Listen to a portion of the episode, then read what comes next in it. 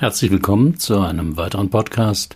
Mein Name ist Roland Kopp-Wichmann. Ich bin Führungskräftetrainer und Coach in Heidelberg. Das Thema heute: Warum will ich kein Kind? fragte die Frau im Coaching. 20 Prozent aller Frauen in Deutschland haben kein Kind. Die Gründe sind vielfältig. Freiwillig kein Kind wollen etwa 15 Prozent. Trotz Frauenemanzipation müssen sich heute noch Frauen oft rechtfertigen, wenn sie kein Kind wollen, als wäre Frau sein gleichbedeutend mit Mutter sein müssen.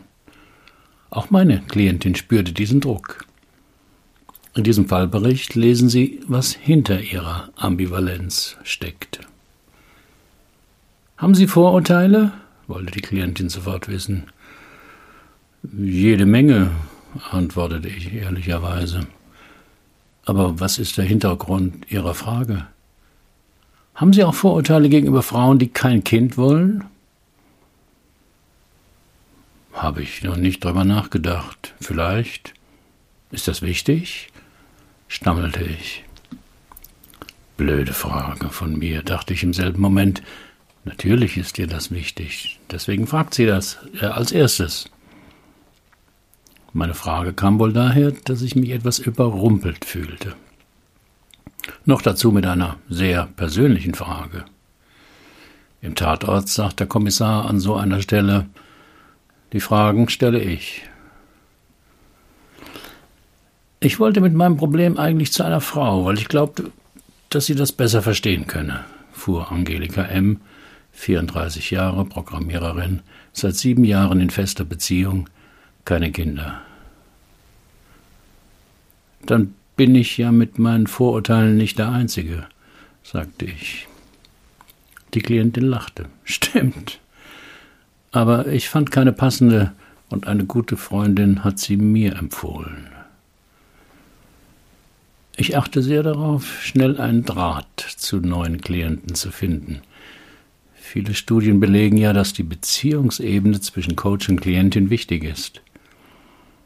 Meiner Ansicht nach ist eine Klientin bei der Auswahl eines Coaches und dann in den ersten Minuten des Kontakts mit zwei Fragen innerlich beschäftigt. Kann ich diesem Menschen vertrauen? Kann dieser Mensch mir mit meinem Problem helfen? Für beides hilft ein freundliches Interesse auf Seiten des Coaches, kluge Fragen, die den Coachee zum Nachsinnen einladen und oft etwas Humor. Denn ein Lachen entspannt und jeder Coachee ist zu Beginn etwas aufgeregt. Es geht bei Ihnen also um die Kinderfrage, leitete ich zum Anliegen von Angelika M. über. Ja, genau, bestätigte die Klientin. Ich will eigentlich kein Kind und wollte früher nie Kinder. Finden Sie das komisch? Mir fiel auf, dass Frau M. sich schon wieder danach erkundigte, was ich wohl denke. Das tun meistens Menschen, die es allen recht machen wollen, ungern anecken und vor allem gemocht werden wollen. Wie gesagt, ich will eigentlich kein Kind, beziehungsweise ich bin mir unsicher, ob ich eins will oder eher nicht. Aber seit meinem 30. Geburtstag bekomme ich immer mehr Fragen und Anspielungen zu dem Thema. Das sind so Fragen von Freundinnen wie, na, wann ist es denn bei euch soweit? Am schlimmsten ist es mit meinen Eltern. Sie scherzen manchmal, dass wir uns mit dem Nachwuchs nicht ewig Zeit lassen könnten. Schließlich seien sie schon über 70. Ich habe den Eindruck, dass meine Entscheidung, kein Kind zu wollen, gar nicht richtig gehört oder akzeptiert wird. Und das verunsichert mich, so dass ich mich mittlerweile frage, warum ich kein Kind will. In vielen Bereichen des Lebens haben wir klassische Rollenbilder überwunden, weil viele Frauen selbstverständlich arbeiten und finanziell unabhängig sind. Sie stellen zahlenmäßig die Mehrheit in vielen Studienfächern. Frauen können Polizistin werden, Kranführerin oder Bundeskanzlerin. Geht es aber um das Thema Mutterschaft, verfallen viele Menschen schnell wieder in traditionelle Rollenbilder. Warum willst du denn kein Kind? geht die Frage an die Frau. Viel seltener übrigens an den Mann.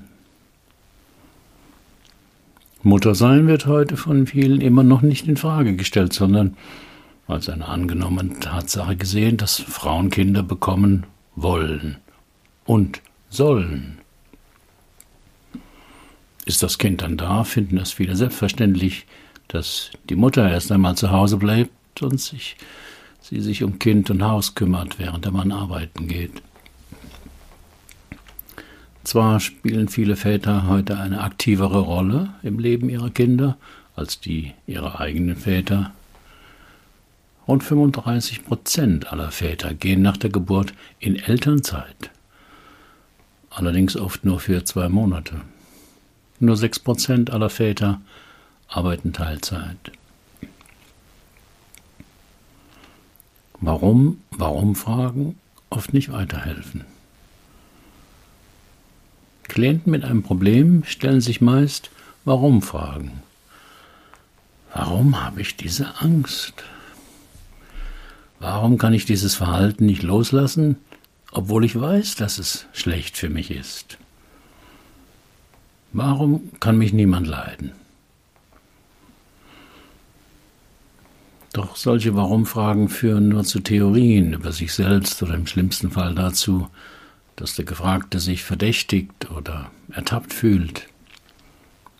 Denn wie oft hat man als Kind oder im Job die Warum-Frage gehört, die darauf abzielte, einem klarzumachen, dass man einen Fehler begangen hat und sich dafür entschuldigen müsse.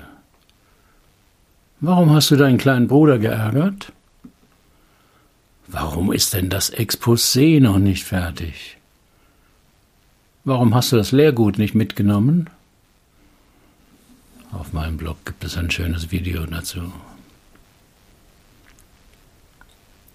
Deshalb stelle ich in meinen Coachings oft systemische Fragen. Das sind Fragen, die meist die Fantasie, Gedanken und Reflexion bei Klienten anregen sollen. Sie helfen dem Klienten dabei, ausgetretene Pfade zu verlassen oder im besten Fall eigene Muster und neue Möglichkeiten zu erkennen. Systemische Fragen helfen, den Kern von Problemen zu erforschen und bieten mir und dem Klienten gleichermaßen tiefgehende Einblicke in dessen Gedanken- und Gefühlswelt. Auf dem Blog finden Sie eine Übersicht über die wichtigsten systemischen Fragen. Eine der wichtigsten Fragen, die ich stelle, forscht nach Unterschieden. Oft haben Menschen ja den Eindruck, dass das Problem schon immer besteht oder immer gleich schlimm ist. Doch das stimmt selten. Wer depressiv ist, erlebt über den Tag verteilt unterschiedliche Formen von Niedergeschlagenheit. Ein Paar, das dauernd streitet, hat auch Phasen, wo das nicht so ist. Die Frage, wann es mal anders war, macht den Blick frei dafür, dass das Problem mal nicht da war, beziehungsweise irgendwann angefangen hat. Gab es mal eine Zeit in Ihrem Leben, in der Sie ein Kind haben wollten? war meine Unterschiedsfrage.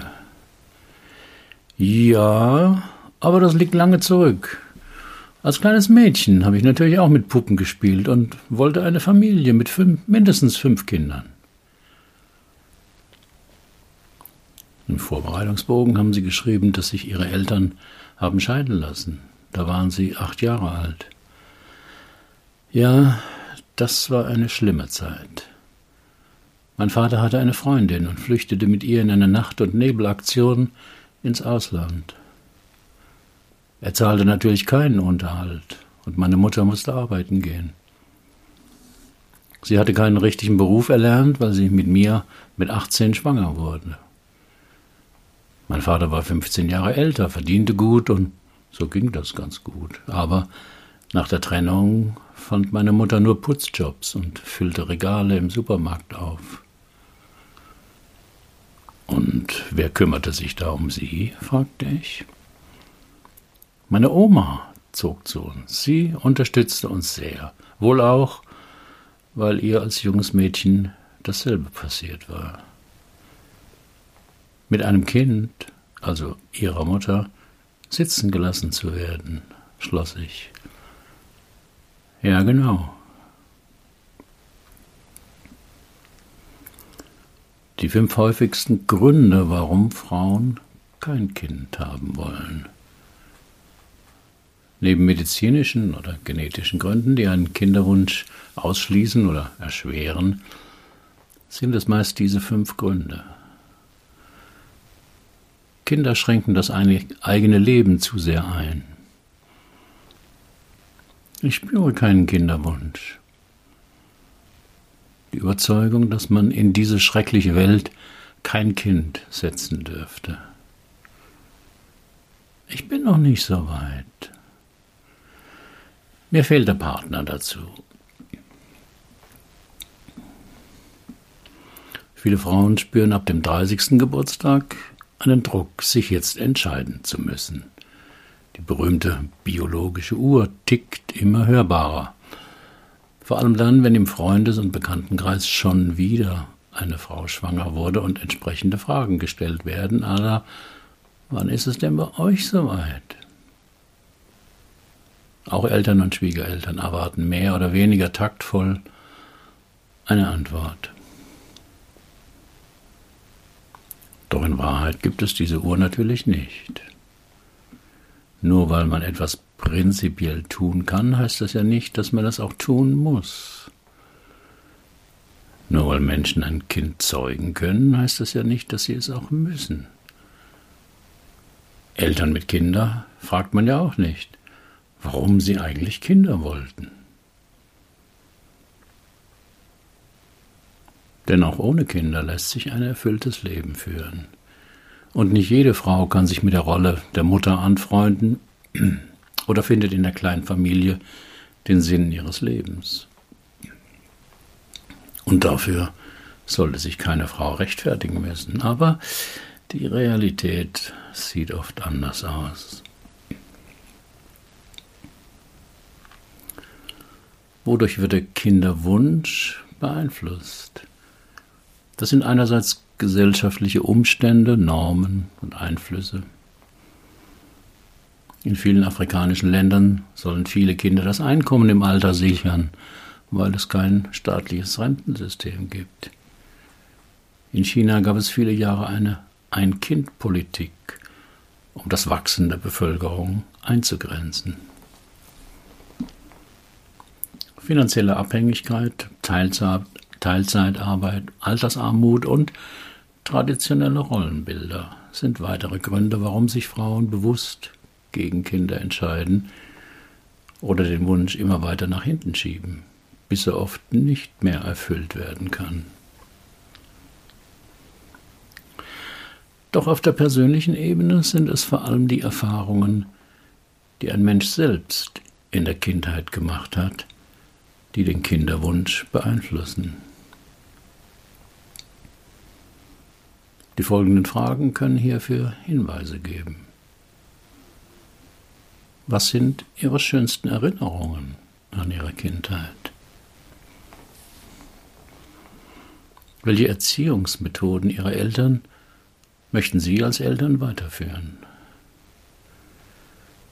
Und welche nicht?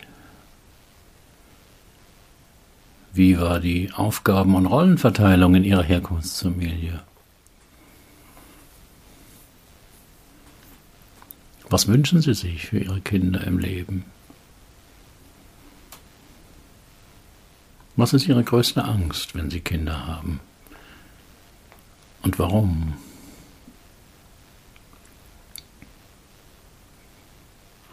Warum uns Entscheidungen manchmal schwerfallen?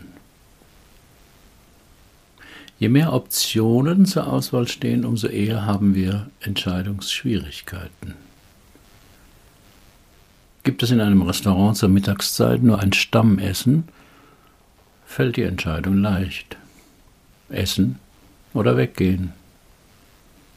Gibt es aber eine Speisekarte mit vielen verschiedenen Gerichten, wird die Wahl zwischen Steak, Gemüselasagne oder Forelle blau mitunter schwieriger. Entscheidungsschwierigkeiten erklärt das Modell des inneren Teams damit, dass jeder Mensch mehrere Persönlichkeitsanteile in sich trägt, die teilweise gegensätzliche Richtungen anstreben. Müssen Entscheidungen getroffen werden, äußert sich dies in Unentschlossenheit und widersprüchlichen Gefühlen. Das kann mancher bei der Essensauswahl gut bei sich beobachten. Oh ja, ein großes Steak mit Pommes, das hält sich gut an, freut sich der Genießerteil. Der Arzt hat gesagt, dass rotes Fleisch nicht gut für dich ist, meint dazu der innere Bedenkenträger.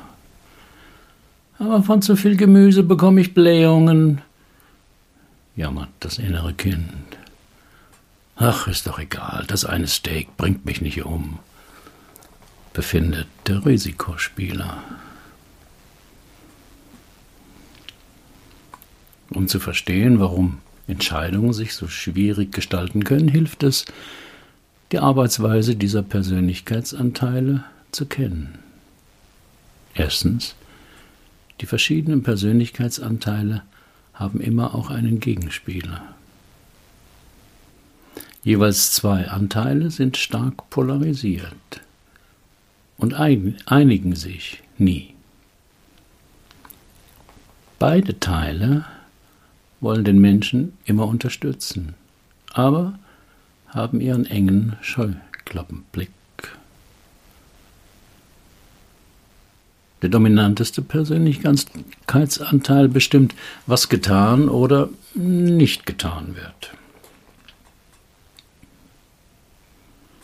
Persönlichkeitsanteile entwickeln sich in der Kindheit als Reaktion auf schwierige Situationen.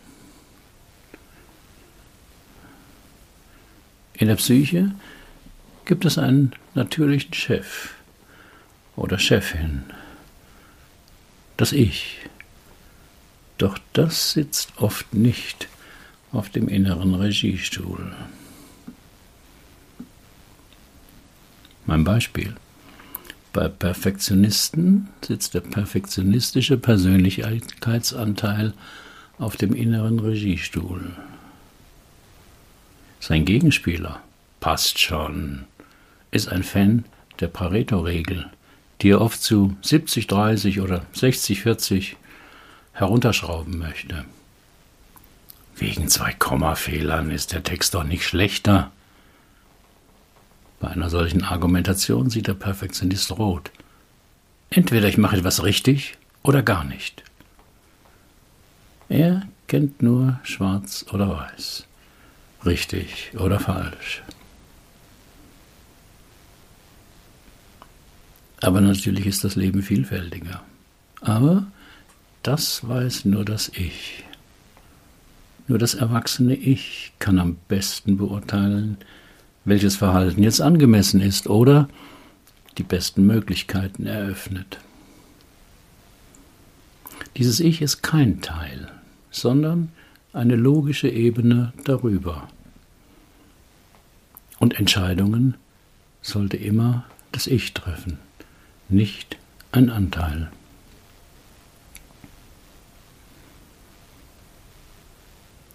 Warum will ich kein Kind? Das war Ihre Eingangsfrage, sagte ich zu Angelika M., nachdem ich ihr kurz das Modell des inneren Teams erklärt hatte, das ich schon grob kannte. Das bedeutet ja, dass es einen Teil in Ihnen gibt, der ein Kind möchte. Und einen stärkeren Anteil, der dagegen ist. Ja, so kann man das gut beschreiben. Es ist ein Dilemma, ein Zwiespalt. Beide Teile haben ihre guten Argumente. Was sind das für Argumente, wollte ich wissen. Naja, der Kinderfreund sagt, dass ein Kind ganz viel Sinn in mein Leben bringen würde. Ganz vieles im Leben ist ja austauschbar, aber Mutter oder Vater zu sein, lässt sich nicht ersetzen. Klingt gut, antwortete ich. Was sind die Argumente des Kindergegners? Der sagt, dass ein Kind einen Haufen Arbeit und Sorgen macht und es über die Jahre gerechnet sehr viel Geld kostet. Man kann keinen Sportwagen mehr fahren und im Urlaub nur noch Kinderhotels buchen. Stimmt auch, sagte ich. Und jetzt weiß ich nicht, wie ich mich entscheiden soll, sagte Angelika M. mit einem sorgenvollen Gesicht. Na, das ist sicherlich nicht einfach. Entscheidend dabei ist wohl, was für sie das wichtigste Argument ist. Aber genau das weiß ich nicht. Die Argumente der beiden Widersacher in mir finde ich alle richtig.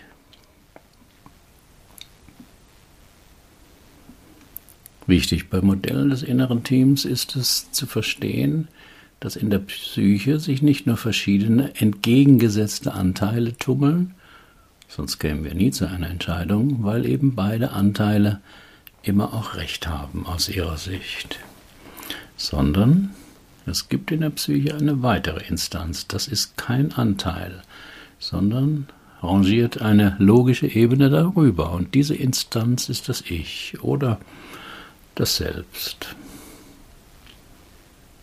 Das Ich hat keine Gefühle. Es handelt überwiegend rational und deswegen oft der Situation angemessener, als dies ein Persönlichkeitsanteil könnte. Wenn wir uns jetzt nicht entscheiden können, ringen verschiedene Persönlichkeitsanteile miteinander, ohne zu einer Einigung zu kommen. Denn aus ihrer begrenzten Sicht auf die Situation haben sie ja gute Argumente, die anderen Anteile aber auch. Es kommt zum Patt. Oder der lauteste Anteil setzt sich auf den Regiestuhl und bestimmt das Verhalten. Das passiert immer dann, wenn das Ich nicht präsent genug ist. Deswegen ist es wichtig für uns, den Kontakt zum Ich zu stärken.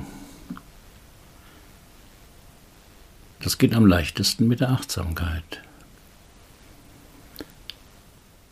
Denn wenn wir beobachten, was uns in einer schwierigen Situation hin und her schwanken lässt, das sind die unterschiedlichen Persönlichkeitsanteile.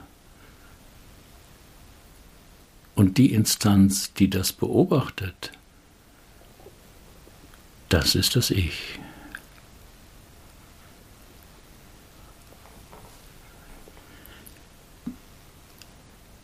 Die Bedeutung von Familienregeln. In der Herkunftsfamilie lernen wir, worum es im Leben geht und wie wir mit vielen alltäglichen Situationen umgehen sollten. In meinen drei Stunden Coachings hinterfrage ich deshalb viele Situationen, die man als Kind miterlebt und daraus Schlüsse über das Leben zieht. Welche Einstellung zum Leben hatten Ihre Eltern? Wie hätten die den Satz Das Leben ist Punkt, Punkt, Punkt ergänzt? Was war Ihren Eltern wichtig?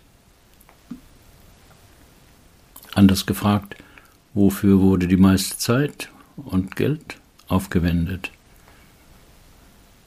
Und wofür nicht? Wie trafen Ihre Eltern Entscheidungen? Wohin man in Urlaub fährt und welche Couch angeschafft wird? Welche Rolle spielten Gefühle im Zusammenleben? Gab es Körperkontakt? Wie wurde auf Wut, Trauer oder Enttäuschung reagiert? Welchen Rat fürs Leben empfingen Sie von den Eltern? Das kann ein ausgesprochener Satz sein, ein Fluch oder das Vorbild der Eltern. Auf die Spur von unbewussten Konflikten, die das eigene Leben beeinflussen, kommt man selten durch Nachdenken. So wie das Auge sich nicht selbst sehen kann, können wir unsere blinden Flecken auch nicht erkennen. Es braucht dazu meist den Blick von außen. Während des Coaching-Prozesses bilde ich Hypothesen, welcher blinde Fleck zu dem Problem der Klientin beitragen könnte. Zu dieser Hypothese bilde ich einen positiven Satz, von dem ich annehme, dass wenn die Klientin ihn achtsam vor sich hin sagt, sie Widerstand erlebt. Entweder als unangenehmes Gefühl oder als einen ablehnenden Gedanken oder Satz. Ich bat Angelika M., es sich bequem zu machen, ihre Augen zu schließen und achtsam den Satz zu sagen,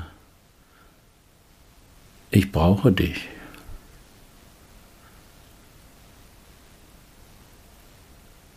Es ist immer wieder faszinierend, für die Klienten wie für mich, wie stark und zuverlässig diese Methode funktioniert.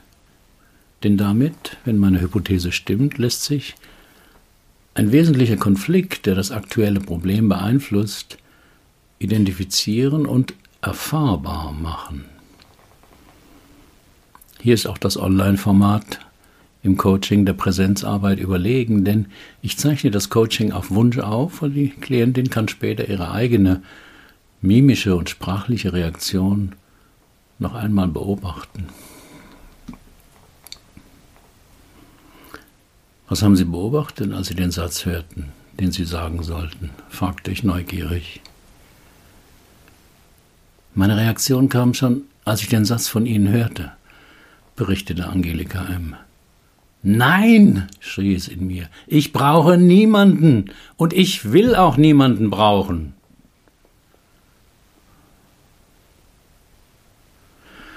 Je heftiger die Abwehrreaktion gegen einen normalen, wahren Satz ist, umso mehr nehme ich an, dass wir ein wichtiges Lebensthema identifiziert haben. Angelika M. war selbst erschrocken über ihren Gefühlsausbruch auf den Satz. Haben Sie den Satz, ich brauche dich schon mal zu jemand gesagt? erkundigte ich mich. Nein, noch nie, war die sofortige Antwort. Was ist denn so schlimm an dem Satz, dass Sie ihn so fürchten? Nach einer kurzen Pause antwortete Angelika M. Na, mit dem Satz macht man sich doch total abhängig. Aber als Mensch sind wir doch alle abhängig von anderen Menschen, glaube ich zu bedenken. Ich nehme an, dass Sie weder Ihr Brot selbst backen, den Stoff für Ihre Kleidung selbst weben und auch Ihr Auto von jemand anderem erworben haben. Wir sind alle voneinander abhängig. Jeder von uns braucht andere. Etwas widerwillig stimmte die Klientin meiner Erklärung zu, von der ich natürlich wusste, dass ich sie nicht überzeugen würde. Wir mussten herausfinden, worauf sie beim Thema Abhängigkeit so heftig reagierte. Wer oder was fällt Ihnen denn ein beim Wort Abhängigkeit? Nach einer Weile antwortete Angelika M. Ich habe ja schon erzählt, dass nach der Trennung meiner Eltern meine Mutter arbeiten gehen musste. Da sie keine Ausbildung hatte, arbeitete sie oft als Putzfrau bei zwei Familien. Eines Abends kam sie völlig erschöpft nach Hause, legte sich sofort ins Bett und fing an zu weinen. Ich bekam Angst, setzte mich neben sie und fragte, was denn los sei. Da wischte sie sich die Tränen aus dem Gesicht, schaute mich ganz ernst an und sagte zu mir einen Satz, den ich mein Leben lang nicht vergessen habe.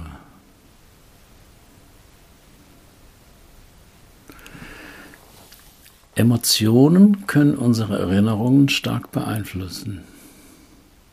Je emotionaler wir eine Situation erleben, desto eher werden wir uns später daran erinnern. Vermutlich wissen Sie noch genau, wo Sie waren, als in New York das World Trade Center angegriffen wurde. Oder wenn Sie etwas älter sind, erinnern Sie sich, wo Sie waren, als die Mauer in Berlin gebaut wurde oder Kennedy in Texas erschossen wurde.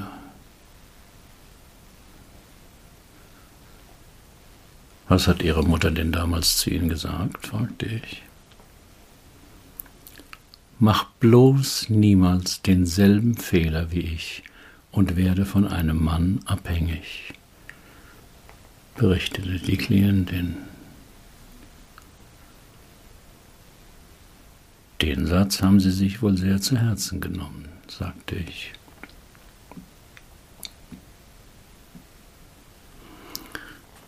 Lebensthemen kann man als psychische Überlebensstrategien auf starke emotionale Erlebnisse verstehen. Da der ursprüngliche Kontext oft vergessen oder verdrängt wurde, kann sich die Erwachsene nicht erklären, warum sie sich in einer bestimmten, sehr eingeschränkten Weise verhält. Ziel meines Drei-Stunden-Coachings ist es, den aktuellen Engpass, der mit einer belastenden emotionalen Erfahrung zusammenhängt, zu identifizieren und gefühlsmäßig erfahrbar machen. Natürlich ist damit das Coaching nicht zu Ende. Im weiteren Verlauf der Sitzung arbeiteten wir an der inneren Ablösung der Klientin von ihrer Mutter und dem übernommenen Glaubenssatz, dass nur völlige Unabhängigkeit frei mache. Aber das war nicht einfach. Was verbinden Sie mit dem Begriff Abhängigkeit? fragte ich Angelika M. Eingeengt sein, tun müssen, was ein anderer von mir will, Hilflosigkeit, nicht mehr frei entscheiden können. Reicht das? lachte die Klientin. Und was ist mit dem Begriff Unabhängigkeit? Na, genau das Gegenteil. Völlige Freiheit, keine Rechenschaft ablegen müssen, zu nichts gezwungen sein, tun und lassen können, was ich will.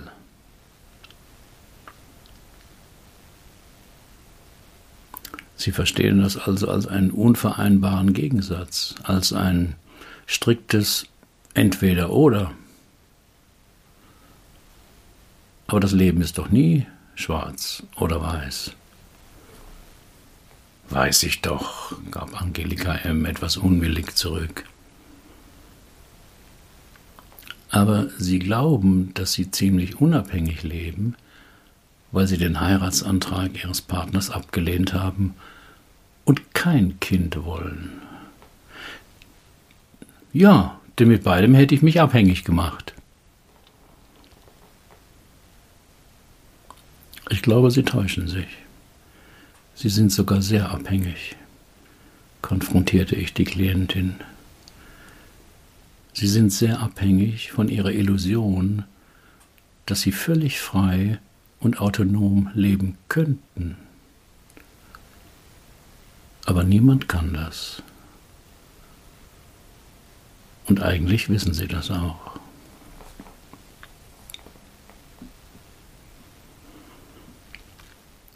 Wenn man an das Lebensthema kommt, ist das fast immer eine schmerzliche Erfahrung. Die Klienten erkennen, wie viel Kraft, Energie und Lebenszeit sie in eine Idee investiert haben und dass es eine Illusion war. Dazu gehören Ideen wie, dass man es allen recht machen kann und dafür geliebt wird dass man kein normaler, sondern ein ganz besonderer Mensch ist. Dass man irgendwann belohnt wird, wenn man lange genug brav war oder viel ertragen hat. Dass man im Leben etwas beweisen muss.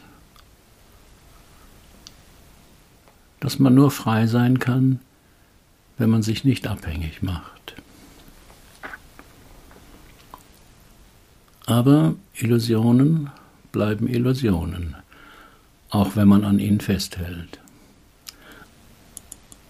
Und wenn wir sie auflösen, können wir klarer die Realität sehen und entdecken, was in ihr alles möglich ist.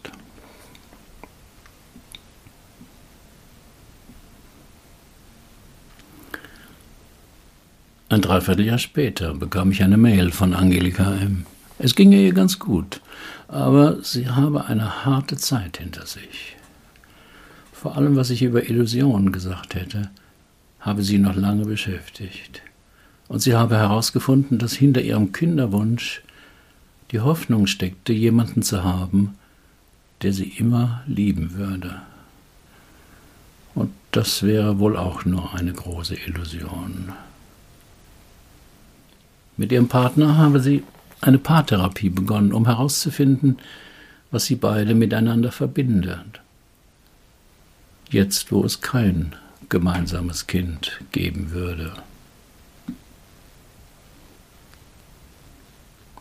Ich schrieb zurück, dass sie sehr mutig sei, einige ihrer nicht nützlichen Illusionen zu durchschauen. Aber es gäbe eine wirksame Methode, Illusionen zu erkennen und schickte ihr einen alten Cartoon von mir, auf dem steht, ob ein Traum eine Illusion ist, entscheidet das Handeln.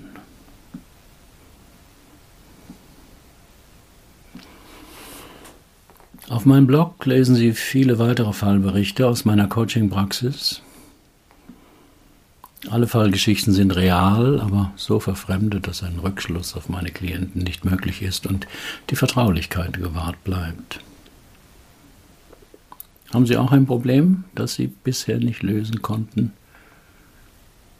Dann buchen Sie auch ein 3-Stunden-Coaching oder buchen Sie mein Online-Seminar Lebensthemen klären. Wir finden die Lösung dort, wo Sie noch nie gesucht haben. Sind Sie Coach oder arbeiten Sie intensiv mit Menschen und wollen lernen, auch so zu coachen? Ich biete eine Fortbildung an zu diesem Ansatz. Alle Informationen dazu auf meinem Blog. Welcher Illusion hängen Sie nach? Herzlichen Dank für Ihre Aufmerksamkeit. Bis zum nächsten Mal.